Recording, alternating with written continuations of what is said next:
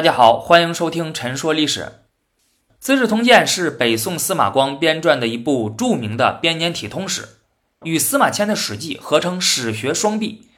全书分为二百九十四卷，约三百万字，记载了从战国到五代共一千三百六十二年的历史，涉及到了二十四史中前十九史的内容。《资治通鉴》自成书之日起便成为了史学中的明星著作。古往今来，无数的学者、政治家啊，都对《资治通鉴》评价甚高。清代著名史学家王明胜称其为“此天地间必不可无之书，亦学者必不可不读之书”。梁启超称其为“天地一大文”。史学大家陈寅恪称其为“空前杰作”。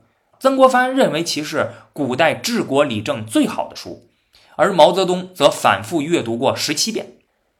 那么这次呢，我就用一期节目的时间给大家简单介绍一下《资治通鉴》啊，让大家快速了解一下这本书。如果有人想通读的话，也可以先有这样一个大概的书籍背景知识。我主要围绕着以下几个问题来聊聊：《资治通鉴》是谁写的？为什么写？怎么写的？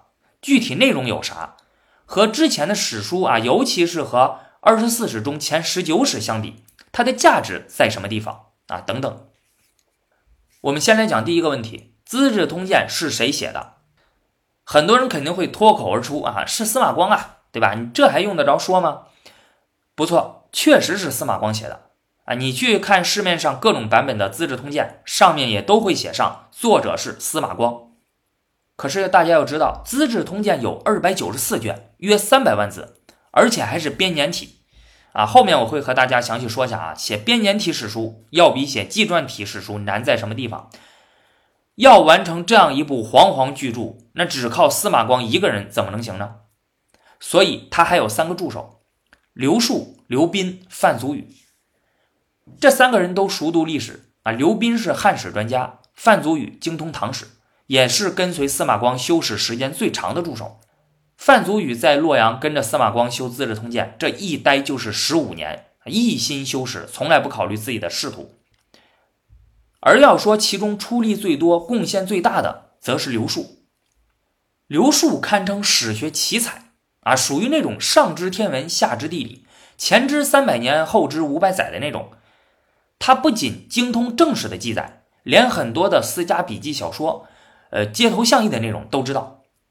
啊，司马光就说呀，啊，我和他聊天的时候啊，他这小嘴叭叭的就没停过，上下几千年，屁大点个事儿他都知道，而且不是胡编乱造的。你要是和他较真的话，他都能告诉你出处啊，出自哪本书，谁说的。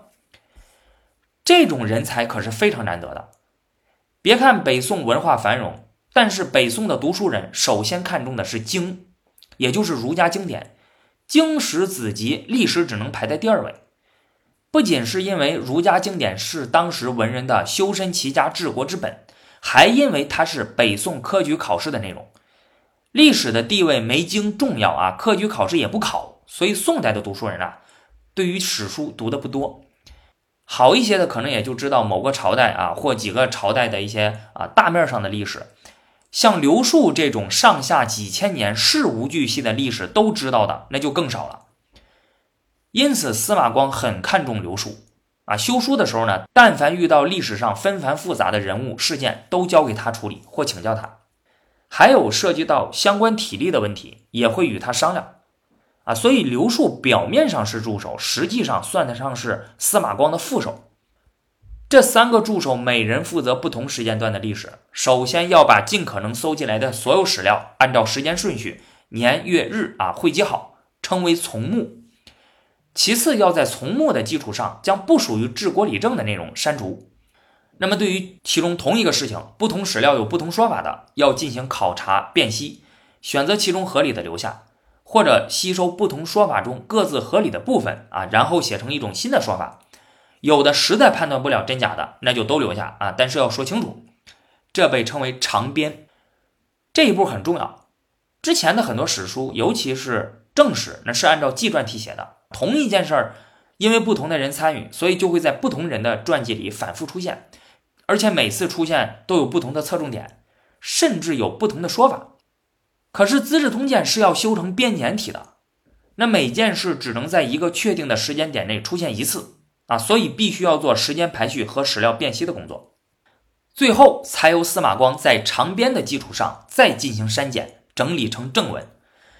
因此，《资治通鉴》虽然经过了很多人的手，但是整本书的行文风格看起来就像是一个人写的一样。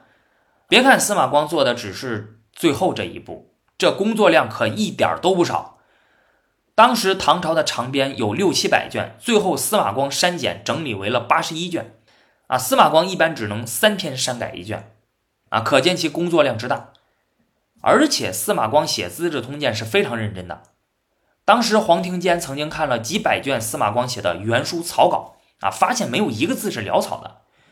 现在国家图书馆呢还藏有司马光的《资治通鉴》手稿的残稿真迹，全世界就这么一小点了，只有四百六十五个字儿。字写的确实是非常工整啊，可见黄庭坚所言不虚。正是在这三个助手的帮助下，司马光才能修成《资治通鉴》。当然，司马光如果自己单独修的话，我相信他也有这个能力，但是绝对没这精力。他在这三个人的帮助下，都用了十九年的时间才最终修成，这耗费了他所有的精力。那修完两年后就去世了。要是他自己单独修的话啊，恐怕到死都修不成这本书。这一点，他在修完《资治通鉴》后给宋神宗的禁书表里也能看出来。司马光说：“臣今骸骨憔悴，目视昏尽，齿牙无几，神识衰耗。目前所为玄种遗忘，臣之精力尽于此书。我现在身体瘦弱憔悴，老眼昏花，牙齿都快掉没了，精神衰弱。”刚做过的事情，马上就会忘记。我所有的精力都花在这部书上了。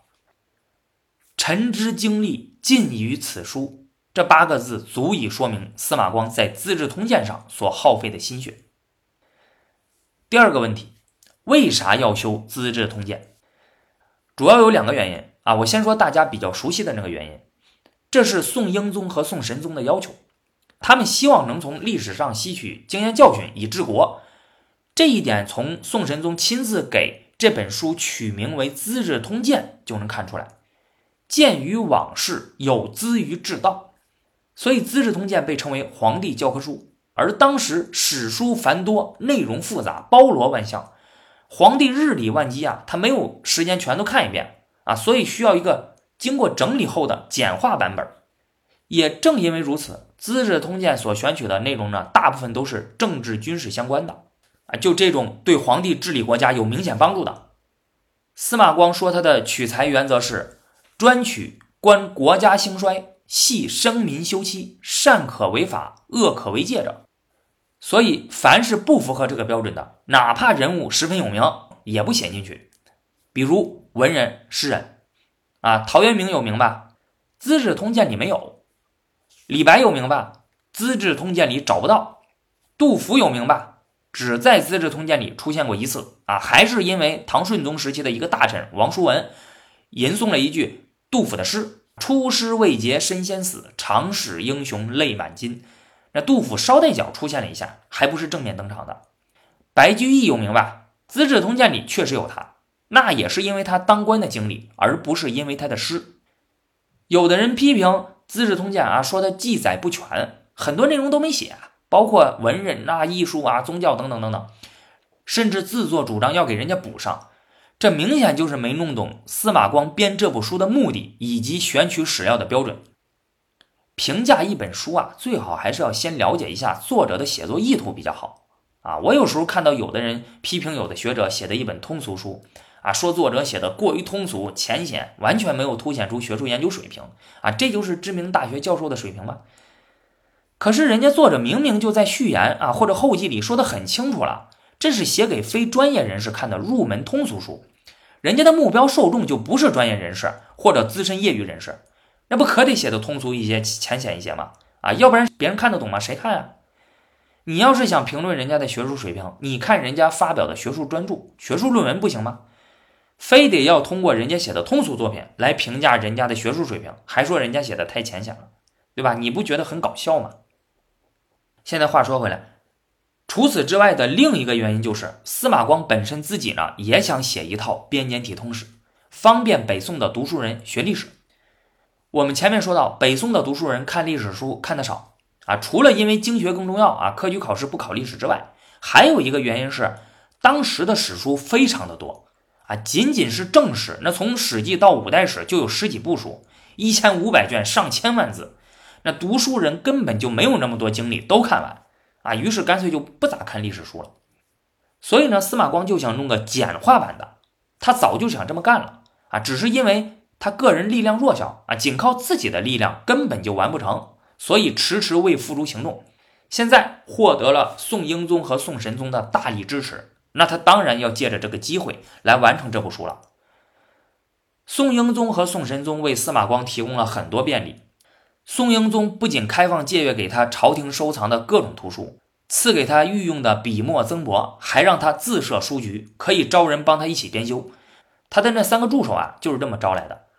宋神宗即位之后，对修《资治通鉴》也非常重视，赐给了司马光当初自己还是王爷的时候的啊藏书两千四百二十卷，并且亲自赐名《资治通鉴》，还写了序。这个序后来发挥了重要作用。宋哲宗亲政后，恢复了新法，而司马光作为当年反对王安石啊宋神宗新法的领袖人物被打倒了。他现在死了，你对他是不能怎么样了，但是他的书还在呀。啊，于是有人提议要把《资治通鉴》的版片儿，就是用来印刷《资治通鉴》的那个版片儿给毁了。有人不同意啊，但是他不方便明说啊，否则可能就会被扣上一个拥护司马光啊、反对新法的这么一个大帽子啊。然后他就说呀，这部书的序是当年神宗皇帝亲自写的，言外之意就是谁要是敢毁它，那就是对先皇不敬，是大逆不道，这才没有毁掉。第三个问题。《资治通鉴》为啥要以周威烈王二十三年，也就是公元前四零三年作为全书的开始时间呢？《资治通鉴》记载的历史的起始时间是周威烈王二十三年，也就是公元前四零三年，到后周显德六年，也就是公元九五九年。结尾的时间这么安排，原因很简单啊，因为再往后就是宋朝的历史了嘛。宋朝编有自己的国史。如果现在你要再想另行再编写一套的话，存在困难。而且宋朝的历史对于司马光来说，那就是当代史了。那涉及到了本朝啊，有些事情可就不好说了。所以干脆在宋朝建国之前就此打住。但是为啥要以周威烈王二十三年（前四零三年）作为开头呢？这一年有啥大事吗？有什么特殊含义吗？我最早看《资治通鉴》的时候就觉得奇怪。作为编年体史书，为啥不是从武帝开始写起呢？啊，你看《史记》，它作为纪传体通史，就是从那时候写的。当时的助手刘树也问过这个问题，司马光回答说：“周平王之后的历史啊，都在《春秋》这部书里了。这是孔子写的经，圣人的著作呀，我不能增减。”刘树又问：“那为啥不从春秋结束那一年开始写呢？啊，就是鲁哀公十四年（前四八一年）。”司马光说：“我不能续经呀。”但是这段对话没有涉及到为啥不写周平王之前的武帝夏商西周的历史。我猜测可能是两个原因：一是这个时间段的历史史料太少了，没法写；二是司马光已经明确了不写春秋时期的历史。那么如果他写了武帝夏商西周的历史，中间就要越过春秋时期，直接从战国时期继续写。这样的话，整个编年体通史的时间完整性就被破坏了。那为啥司马光选择了周威烈王二十三年这一年作为全书的开头呢？这一年确实发生了一件大事，《资治通鉴》正文的第一句话就是“威烈王二十三年，初命晋大夫魏斯、赵吉、韩虔为诸侯”。熟悉战国历史的朋友应该知道啊，这是三家分晋正式完成的标志性事件。战国七雄中的魏国、赵国、韩国啊，就此正式出现了。朱熹宋元之际的史学家胡三省、清代史学家王明胜都认为，《资治通鉴》这是要接续《左传》。《左传》记载的历史的结束年是鲁哀公二十七年（前四六八年）啊，这与周威烈王二十三年（前四零三年）呢，虽然还差六十多年。但是《左传》最后提到了之后晋国的智伯被韩赵魏三大家族联合灭掉的事情，而《资治通鉴》则通过倒叙的方式往前追溯到了智伯被立为智家的继承人啊，而且详细叙述了三家灭智的事情，因此就续上了。不过，有的学者不同意这种观点，认为如果从严格的时间上来讲，《左传》最后提到的智伯被灭是在前四五三年，这离《资治通鉴》开头明确的时间四零三年还差了五十年啊，因此并非是为了接续《左传》啊，否则你没办法。解释啊，这中间为啥空了这么多年？司马光应该还有其他的理由。那答案就藏在开头这句话后面的“陈光曰”这个评论里。司马光这么做更有可能是为了表达自己的政治理念。按照儒家春秋之意，最重名分，这是国家的立国之本。一旦被破坏了，国家就容易走向崩溃。周天子在周威烈王二十三年这一年，册封韩、赵、魏三家为诸侯。给了他们合法的地位，这是主动破坏了礼制，破坏了名分。在司马光看来，这是极大的历史教训。司马光想借此向皇帝阐明：天子之职莫大于礼，礼莫大于分，分莫大于名啊，这个道理。所以呢，他选择了这一年作为全书的开头。第四个问题，《资治通鉴》的具体内容有啥？《资治通鉴》记载了从战国到五代共一千三百六十二年的历史。我把这段历史啊分为四部分：战国、秦汉、魏晋南北朝、隋唐五代。战国时期的历史都在周记里。战国时期呢是一个大变革时期，列国纷纷展开了以富国强兵为目的的变法，进行了大规模的兼并战争。因此呢，这也是一个从分裂走向统一的时期。秦汉时期的历史在秦记、汉记里。秦汉时期是中国历史上第一个大一统时期，在这期间，在政治、经济、文化啊等方面实行的诸多措施，奠定了中国帝制时代两千多年的基本体制。魏晋南北朝时期的历史在魏纪、晋纪、宋纪、齐纪、梁纪、陈纪里，这是一个大分裂的时代，是中国历史上政权更替最频繁的时期。除了西晋曾经实现过短暂的统一外，其余三百多年里，各国纷争不断。隋唐五代时期的历史在隋纪、唐纪、后梁纪、后唐纪、后晋纪、后汉纪、后周纪里。隋唐时期又是一个长时间的大一统时期，创造了辉煌的文明。啊，五代十国则是晚唐以来藩镇割据局面的延续。由于唐朝与五代对于宋朝而言是近代史，因此借鉴意义更大，史料也丰富。所以《唐记》的篇幅是各纪之中最大的，有八十一卷，占据全书的四分之一还要多。而五代只有五十三年的历史，却有二十九卷，就卷数与政权存在时间的比例而言呢，是全书最高的。这部分内容需要说明一下的是，呃，魏晋南北朝时期中，三国时期蜀汉和东吴的历史都在魏纪里，东晋十六国时期十六国的历史都在晋纪里。南北朝时期，北朝五个政权的历史都在宋纪、齐纪、梁纪、陈纪里。因此，很多人会觉得，看来司马光在三国时期是以曹魏为正统的，东晋十六国时期则以东晋为正统，南北朝时期则以南朝为正统。不过，根据司马光自己的说法呀，他对于正统不正统这种理论呢并不在意啊，他不愿意在史书中分出哪个政权正统，哪个政权不正统。啊，什么以占据中原为标准啊，以道德为标准啊，等等，你细究之下呀，都是扯淡。只是编年体史书，它叙事要有主体，标注时间要有年号。在分裂时期有那么多年号，你不能都用啊，对吧？你只能选一个，要不然就乱了。那选哪个呢？那就需要有个标准。这纯粹就是为了写史书的方便啊，仅此而已。那它的标准是啥呢？一个王朝如果统一了天下。那叙事的主体和年号就肯定得用它的。符合这一标准的是周、秦、汉、晋、隋、唐。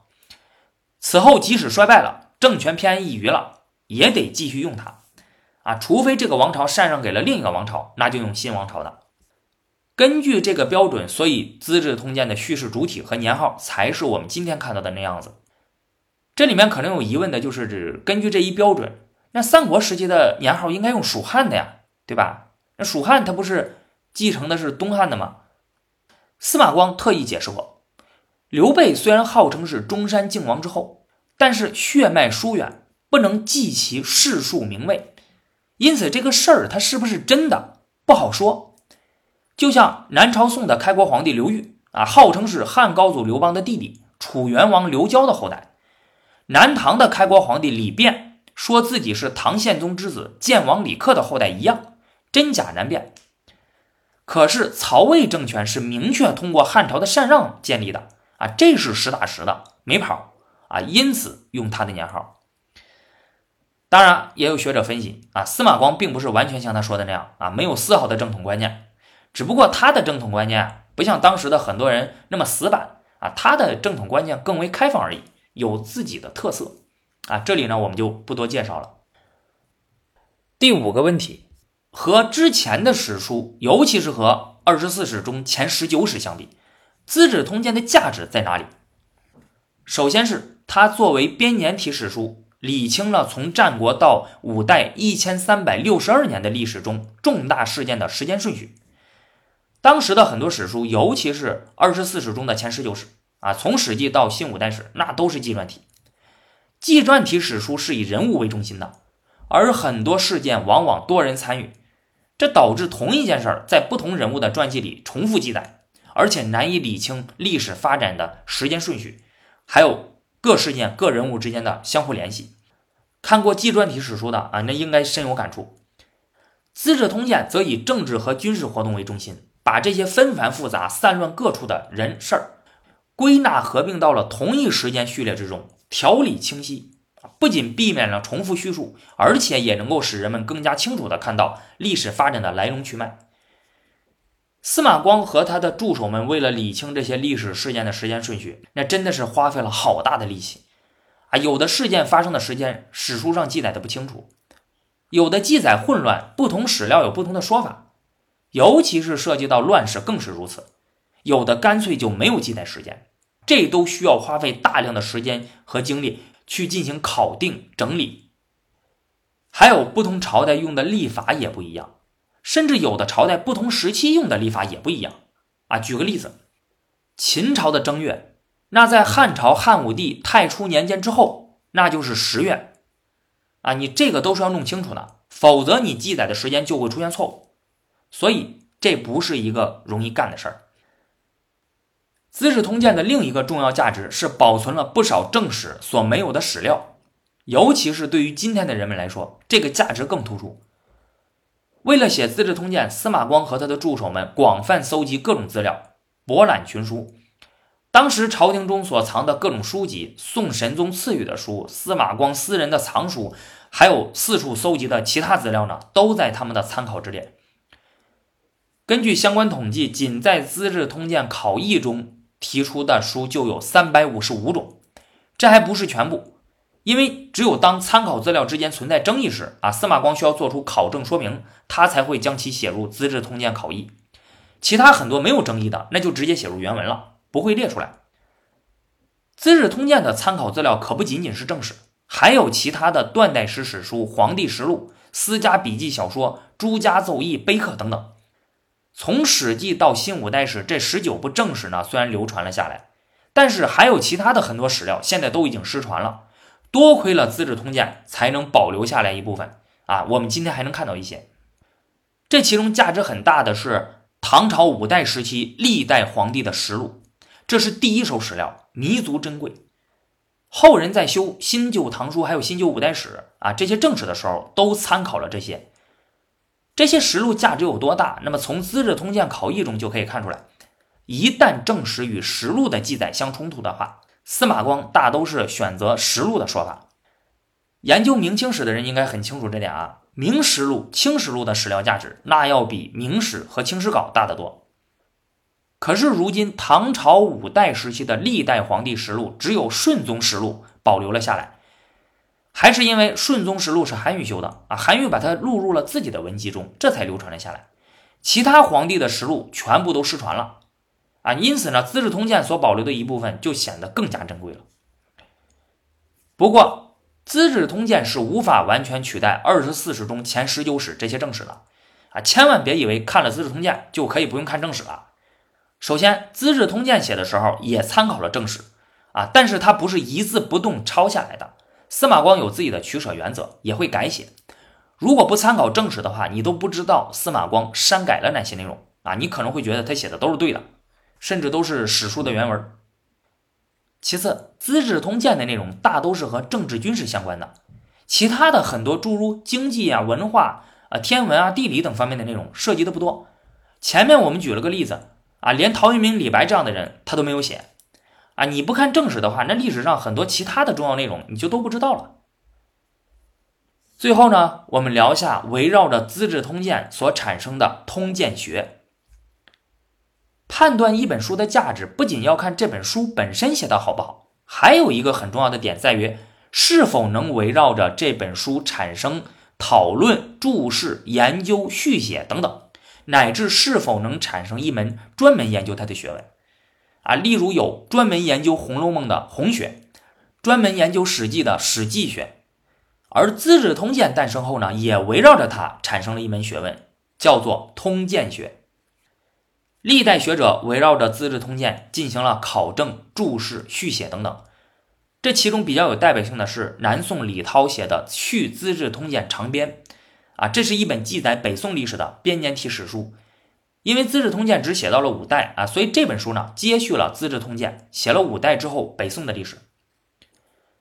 还有宋元之际史学家胡三省所著的《资治通鉴》，胡三省对《资治通鉴》进行了全方位的校勘、考证、注释等，被公认为是所有注释《资治通鉴》的书里写的最好的，以至于现在但凡要看《资治通鉴》，就离不开胡三省的注啊，如同看陈寿的《三国志》，你就一定要看裴松之的注一样。目前最流行的中华书局标点本《资治通鉴》。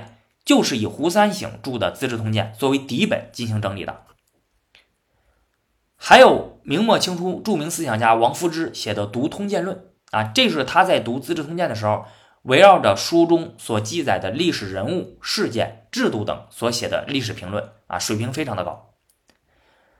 另外值得一提的一本书是南宋原书编辑的《通鉴纪事本末》，《资治通鉴》是编年体史书。啊，这种体例呢存在一个问题，就很多历史事件它往往会持续很多年，编年体史书会按照时间顺序一个环节一个环节的记载，但是同一时间呢不可能只发生这一件事儿，对吧？于是在这同一时间序列下还会穿插其他的事情，那么这些事情呢与你原本可能关注的这个事件呢它是毫不相干的，这样就会导致一个历史事件看起来七零八落的不成系统，造成了阅读困难。于是原书把《资治通鉴》的内容以事件为中心，把分散各处的这一事件的各种环节组织到一处啊，每个事件取个标题，相当于是重大历史事件的汇编。总共编了二百三十九个历史事件，从三家分晋到世宗征淮南啊，方便人们阅读。而且原书呢，在无意之间还创造了另一种史书题材——记事本末体。他写的《通鉴纪事本末》就是中国历史上第一部纪传本末体史书。这里要注意，原书只是把《资治通鉴》重新编排了一下啊，自己没有做任何文字上的改动。这文字还都是司马光写的啊，因此不少学者推荐人们在阅读《资治通鉴》前，最好先读《通鉴纪事本末》，不仅可以感受《资治通鉴》的原文，而且阅读体验会更好。那通过以上内容呢，我把涉及到《资治通鉴》的几个关键问题都聊了一下啊。无论大家最终决定是否去读《资治通鉴》，最起码可以对这样一部史学名著有个大概的了解。好的，那本期节目就到这里了。下期节目呢，我们聊一下司马光的政治家身份对他修《资治通鉴》的影响。欢迎关注啊，我们下期节目再见。